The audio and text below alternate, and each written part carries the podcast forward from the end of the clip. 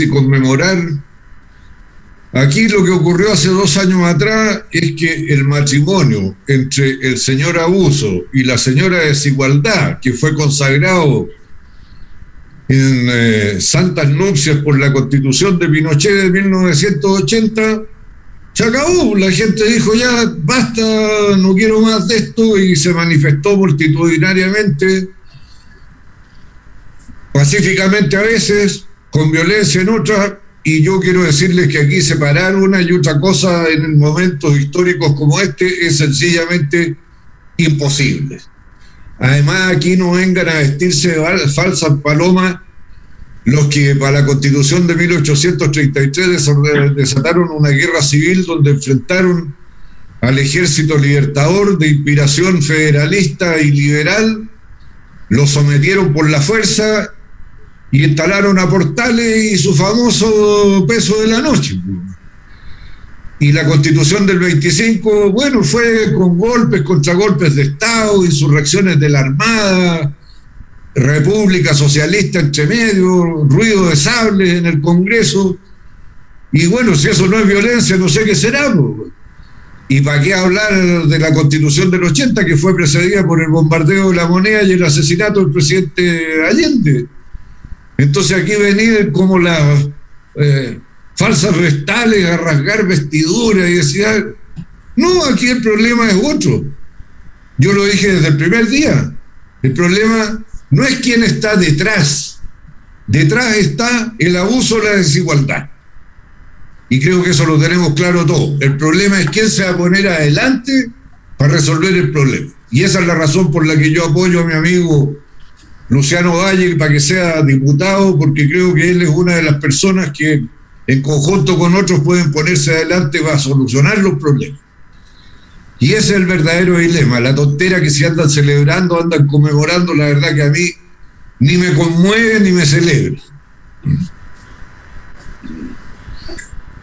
Bueno, un tema también ahí que es importante destacar que eh, es el concepto del contrato social. Yo creo que una de las cosas que marca el llamado estallido social es justamente la ruptura de dicho contrato entre gobernados y gobernantes, dadas las razones que, han planteado ustedes dos.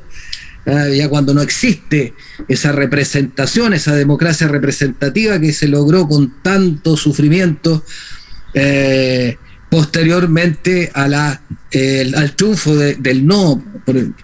Eh, quizás hoy día una democracia más directa, una democracia distinta, más participativa, es la que necesitamos como país.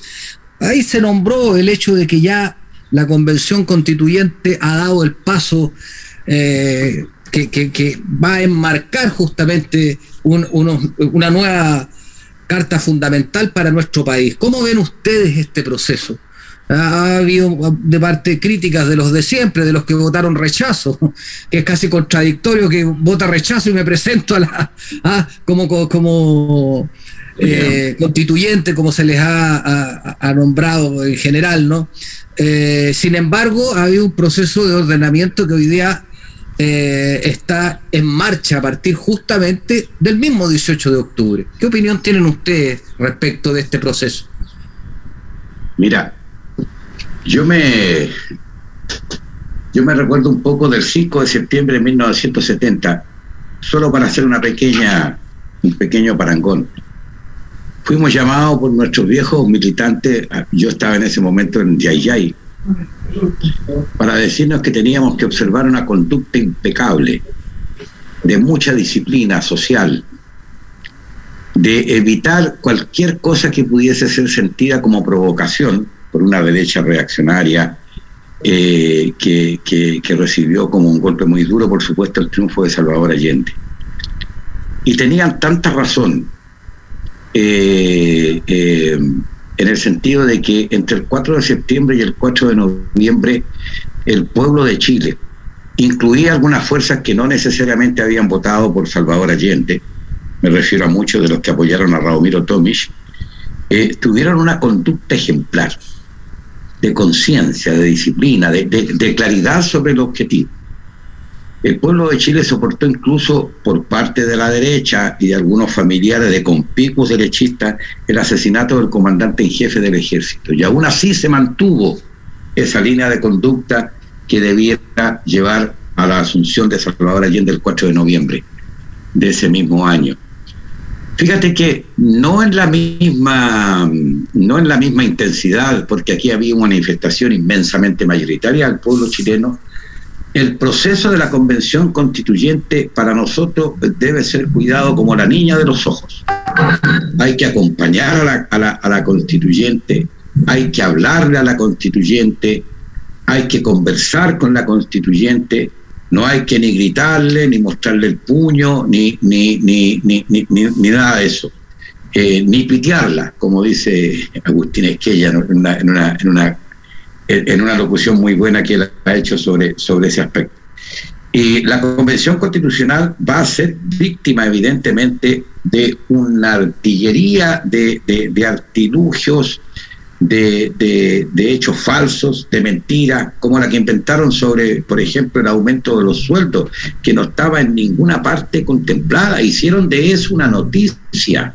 Y por lo tanto, eh, eh, yo, mira, yo creo que la posibilidad real que tenemos de elaborar una constitución que contenga preceptos esenciales de un Estado social y democrático de derecho, que haga de la educación, de la salud, derecho de ciudadanía, que permita que el Estado intervenga en actividad económica para que, eh, si ESVAL no lo hace, levante alguna planta que eh, eh, devuelva las aguas de segundo uso para el regadío de 90 millones de metros cúbicos que se echan al mar y podamos entonces tener más agua para regadío y agua para la bebida humana. Bueno, esa constitución que reconozca a los pueblos originarios, esa, esa, esa, esa constitución que eh, le devuelva a los trabajadores el derecho a negociar no solo en la empresa, como dice la actual constitución, sino eh, por ramas, porque eso permite mayor capacidad de negociación y de ordenamiento incluso de los procesos productivos. Es una, una, una, una constitución magnífica y hay que trabajar en ella. Y fíjate que yo contra todo lo que puedan decir los medios uniformados de los grandes poderes, uniformados eh, en materia de, información y de... Eh, la Convención Constitucional ha ido cumpliendo paso a paso. Si los tres primeros meses eh, elaboró sus reglamentos, que yo creo que era una tarea bastante complicada porque empezaban de cero. Y ahora, bueno, entramos en el terreno de la, de la elaboración constitucional misma. Yo creo que a los políticos, a los dirigentes, a los ciudadanos, a los dirigentes eh, eh, comunitarios, nos corresponde un gran papel en el sentido de rodear este proceso de, por así decirlo, el cariño del pueblo, la esperanza del pueblo y aislar a quienes evidentemente no preferirían y nunca han preferido que el pueblo se dé sus propias reglas. Porque como decía bien Marcelo Chirin antes, eh, todas las anteriores constituciones salieron de una relación de vencedores y vencidos. Nosotros aspiramos que salga de una relación de convencidos. Diputado, ¿qué le parece a usted el proceso que ha llevado la, en este caso, la constituyente? Yo soy optimista al respecto y creo que la convención va a producir lo que el pueblo de Chile le pidió al elegirla que dotarnos de una nueva Carta Magna, una nueva constitución, un nuevo pacto social, como le quieran denominar. Ahora, siempre va a haber eh, vicisitudes en estos procesos sociales, no, no son perfectos, no son modelos matemáticos, y hay que acordarse que la convención partió con poquitas reglas que era paritaria en su composición de género, que tenía una representación propia de los pueblos originarios y que además el resto era elegido por el sistema proporcional con que se elige a los diputados, a lo que aspira mi amigo Luciano Valle en la próxima elección de, del mes de noviembre. Y todo el resto había que hacerlo. Acuérdense que la sesión de instalación, si no es porque la preside una distinguida funcionaria pública de vasta trayectoria, lo que habla bien del personal que trabaja en el Estado de Chile, que tiene no solo la capacidad de cumplir rutinas y cuestiones monótonas, sino que es capaz de improvisar con distinción, con elegancia, con autoridad cuando es necesario. La gente no toma muy en cuenta estos pequeños detalles, pero esto habla de una acumulación en la formación del personal de la administración pública, no de décadas, de siglos. Y eso no se puede tirar por la borda. La cuestión reglamentaria es súper importante. ¿Por qué? Porque va a determinar cómo se votan las cosas, cómo se acuerdan. O sea, el reglamento es la cancha donde se hace la demostración de las fuerzas, de la correlación de fuerza. Y por eso la derecha no tiene derecho a alegar si ellos son el 20%. Fueron el 20% en el rechazo, fueron el 20% en la elección de los delegados a la Convención Constitucional. Y con el 20% no pueden pedir, como si fueran argentinos, que lo escuchen como si fueran el 50%. Tienen una pequeña confusión con el ego. Una cosa es que tengan mucha plata en las cuentas corrientes, grandes casas, buenos autos, pero pocos votos, po. Y ellos tienen que valer lo que valen los votos, porque es lo mismo que corre para los pobres. Los pobres valen un voto igual como todos. Bueno, pero yo estoy optimista. Anoche escuché a Cristian Monkever en una entrevista con eh, Paulsen en CNN, parece que era.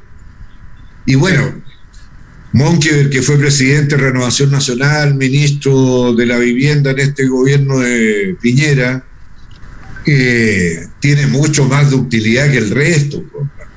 Y claro, él dice que ha habido sobresaltos y momentos incómodos para ellos, pero que esto inhabilita, no inhabilita. Y dijo algo súper importante. Nosotros no tenemos derecho a fracasar. Y eso métaselo en la cabeza todos, no solo los de derecha, todos.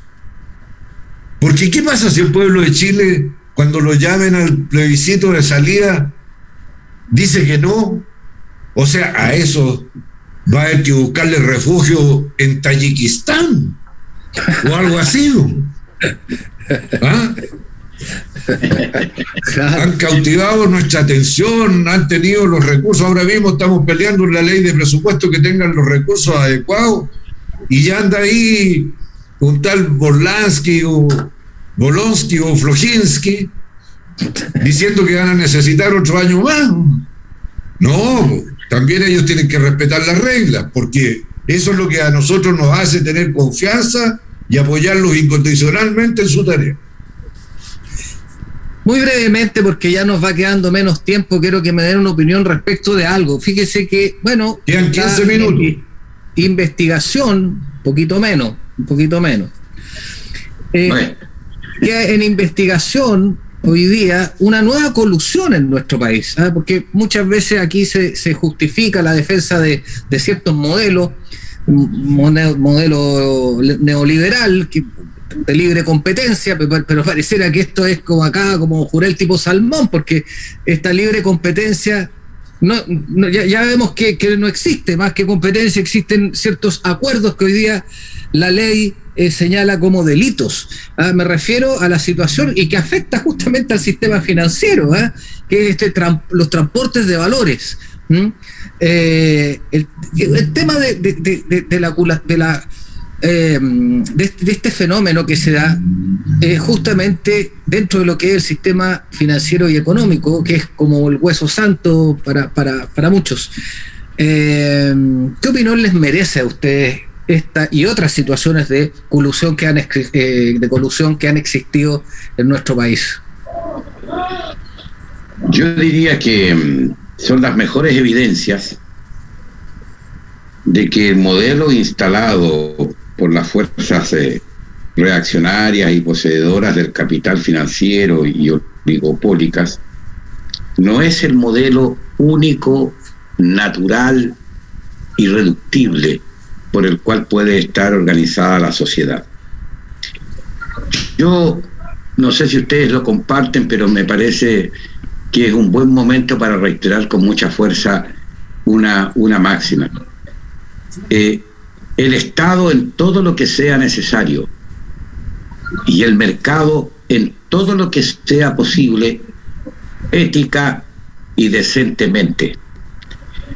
Porque eh, yo comparto y valoro la existencia del mercado, pero sin oligopolios, sin monopolios, que son los que facilitan la colusión. Eh, es decir, eh, mercado libre efectivamente, efectivamente. Y por lo tanto creo que da buen pie para, para trabajar en esa, en esa línea, ¿no? Eh, en todos los terrenos, en este capitalismo salvaje, en este neoliberalismo, la, la, tendencia a la concentración y al monopolio es, eh, sostenida, es innegable. Entonces, claro, por eso tenemos, para, para llevarlo a otros planos, eh, hay tres cadenas o cuatro cadenas de supermercados que invaden todas las ciudades de Chile y sobre las cuales no podemos tener mayores eh, eh, reglas, incluso en su ubicación, porque total como el mercado es libre, cada uno hace lo que quiere pero mi problema es la cantidad de comerciantes del pasaje La Torre o de, sectores de Quilpué o de sectores de Quillota, eh, aquellos que han estado allí toda la vida y que forman parte de la ciudad que han construido quillotanos, villalemaninos o quilpuinos.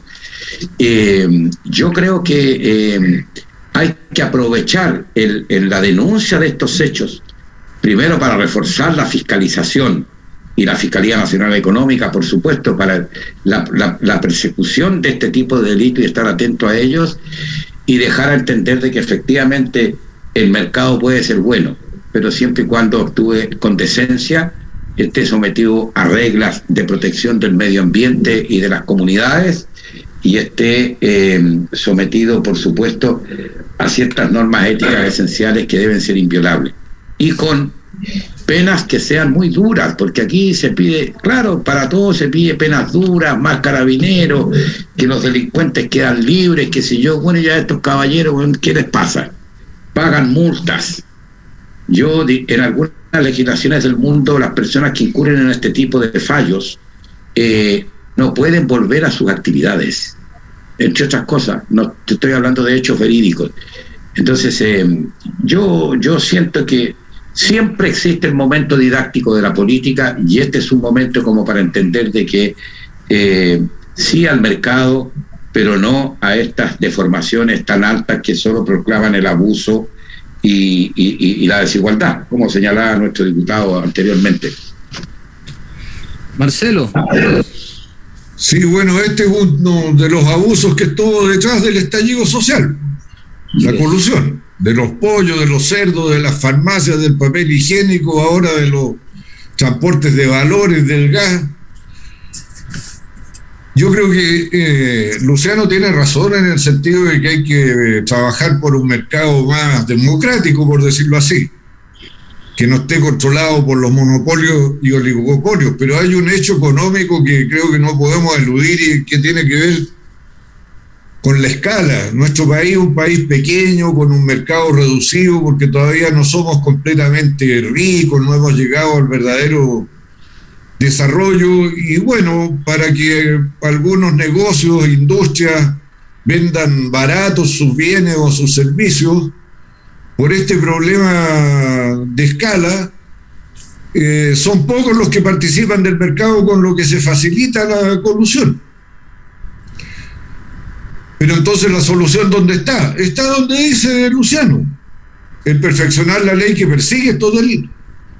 Y a este respecto, Claudio, quiero recordarte que yo hace ocho años atrás le ofrecí, me comprometí con el pueblo de Margamarga primero, después de Margamarga, de Quillota, de los Andes, de San Felipe, de La Ligua, de Puchuncaví y Quintero, a que iba a pelear porque hubiera una ley como esta. Bueno, he logrado que se apruebe casi por la unanimidad en la Cámara de Diputados y ahora está en el Senado. Aprovecho contarte que llamé ayer a José Miguel Insulza, que es el jefe de los senadores socialistas, para pedirle que pelearan por poner en tabla este proyecto para que lo saquen cuanto antes como una reacción a las nuevas colusiones, para que no nos quedemos las puras palabras. Y ahí no solo se sanciona con cárcel, sino que se obliga a la devolución de todas las utilidades que hayan obtenido con malas artes. Y se designa también, en el caso extremo de sanción, un interventor que por supuesto los que no les gusta el concepto de interventor lo cambiaron por supervisor, pero eh, con sanciones de verdad. Y bueno, yo ya me estoy yendo del Parlamento, espero que pueda tomar el testigo Luciano para que si no alcanza a salir en el Senado ahora, él desde la Cámara de Diputados eh, asuse al nuevo Senado para que terminen de sacar esa ley, porque eso es lo que va a terminar con el abuso, la sanción efectiva y que le duela no en el alma, porque no tienen alma son desalmados. En el bolsillo. Y les duele en el bolsillo y en la libertad. Sin duda. En el, en el, cocodrilo. Oye, ya a propósito de sanciones y todo, un tema que no puedo dejar de, decirlo, voy a sacar un poco el tema y me gustaría, bueno, dejarle los últimos minutos a, Luciano, y llamar, apoyarlo también, una persona que, que, es de por acá, que su familia es de acá, eh, que vivió en Troncos Viejos en su minuto. Pero antes de eso, Luciano Estuve el otro día con un cliente allá de troncos viejos. Antes de eso, Luciano, eh, yo quisiera eh, plantear mi profunda tristeza, lo quiero decir muy claramente, eh, debido a que todo estaba, había mucha expectación por el programa de ayer Mea Culpa. Y los dos casos que salieron de brutales asesinatos fueron asesinatos cometidos en Villa Alemana y Peña Blanca dos casos que fueron nombrados, uno como la herencia maldita, que fue el triple homicidio ocurrido en Peña Blanca, y otro llamado el tambor, hecho de que fue un femicidio, el asesinato también de un niño a manos del mismo asesino de Ámbar. Y creo que eso nos tiene que hacer reflexionar a todos los villalemaninos, villalemaninas, peñablanquinos y peñablanquinas respecto de situaciones que, que ocurrieron en una comuna como, como la nuestra. Eh, no es fácil eh, el poder hablar, eso quedará como un tema pendiente ah, respecto de, lo que en realidad eh, también tenemos que hacer como sociedad respecto de este tipo de situaciones, este, de este tipo de psicopatías, del tratado de la eh, la temprana edad respecto de enfermedades de carácter psiquiátrico, que no existe propiamente tal en nuestro país. Ah, todos hablan hoy día del problema de la salud mental post pandemia, ojalá que sea post pandemia, pero ahí tenemos una brecha demasiado grande y espero poder contar con ustedes para poder hablar eso en, un, en otro programa. Pero bueno, temas un poco mejores, más esperanzadores la candidatura de, Luciano. Entiendo que tú ya tienes letra AH83. Así es, señor. ¿Es así o no, Luciano? es así, es así. Nuestro pueblo, en todo caso, a propósito de estas malas noticias y que requieren una mirada mucho más profunda, de mucho mayor humanidad. Pero hay otros hechos. Nuestro pueblo tiene carencias, vulnerabilidades, sin dudas. Es víctima de injusticias pero también tiene valores y tiene patrimonio. Yo quiero, quiero decirle, hace unos meses estuve en el funeral de un, de un compañero además, Sergio Rojas de Chincolco, que era llamado el Charro de Chincolco. Y fui con mucha pena, acompañé a su familia, por supuesto, a él yo le había conocido de antes, y mañana, por una resolución del Consejo Municipal de Petorca y de su alcalde, a quienes aprovecho de saludar aún desde la distancia, aunque yo estoy hoy día en la Ligua y más rato voy hacia Petorca, eh, eh, mañana se va, hay una ceremonia porque al lugar donde él vivía, a las calles allí, se le va a poner su nombre. Eh, lo que quiero decir, estoy hablando de una persona modesta económicamente, muy enriquecedora en lo espiritual, que, que tiene un verdadero museo en su casa, ¿no? rescatando lo suyo, una persona querida por toda la comunidad. Señalo esto, digamos, como un mensaje eh, de esperanza también. En el pueblo hay valores, hay patrimonios, y, la sociedad política, la sociedad toda tiene que ser capaz de, eh, de potenciarlos, de mostrarlos. Eh, hay también ese tipo de manifestaciones en lo nuestro para tener esperanza y yo tengo muchas, ¿no? En nuestra futura constitución y en, y en, en, la creciente humanización por la cual nosotros tenemos que luchar. Un gusto, ¿ah? un gusto Marcelo de verte, hacía unos días que no nos veíamos eh, gracias por tu apoyo, es muy importante y fundamental para nosotros y yo espero que tengamos eh, el mejor desenvolvimiento posible. Y digo tengamos, no hablo en términos exclusivamente personales en la política. Esperemos que sea. El 83. 83, ya. El 83. Bueno, el próximo viernes hablemos un poquito más de Villa Alemana, porque creo que vale la pena a propósito de los hechos que tú recordaste, Claudio. Bueno, se nos acaba el tiempo, quedará pendiente esto, espero que nos podamos reunir. Cuídense mucho, vecinos, vecinas, la pandemia aún no ha terminado. Y bueno, un saludo Marcelo para ti, también para ti Luciano, mucho éxito en eh, la campaña y bueno, muchas gracias a todos por escucharnos hoy viernes 22 de octubre. Nos, nos, vemos y escuchamos el próximo viernes. Chao.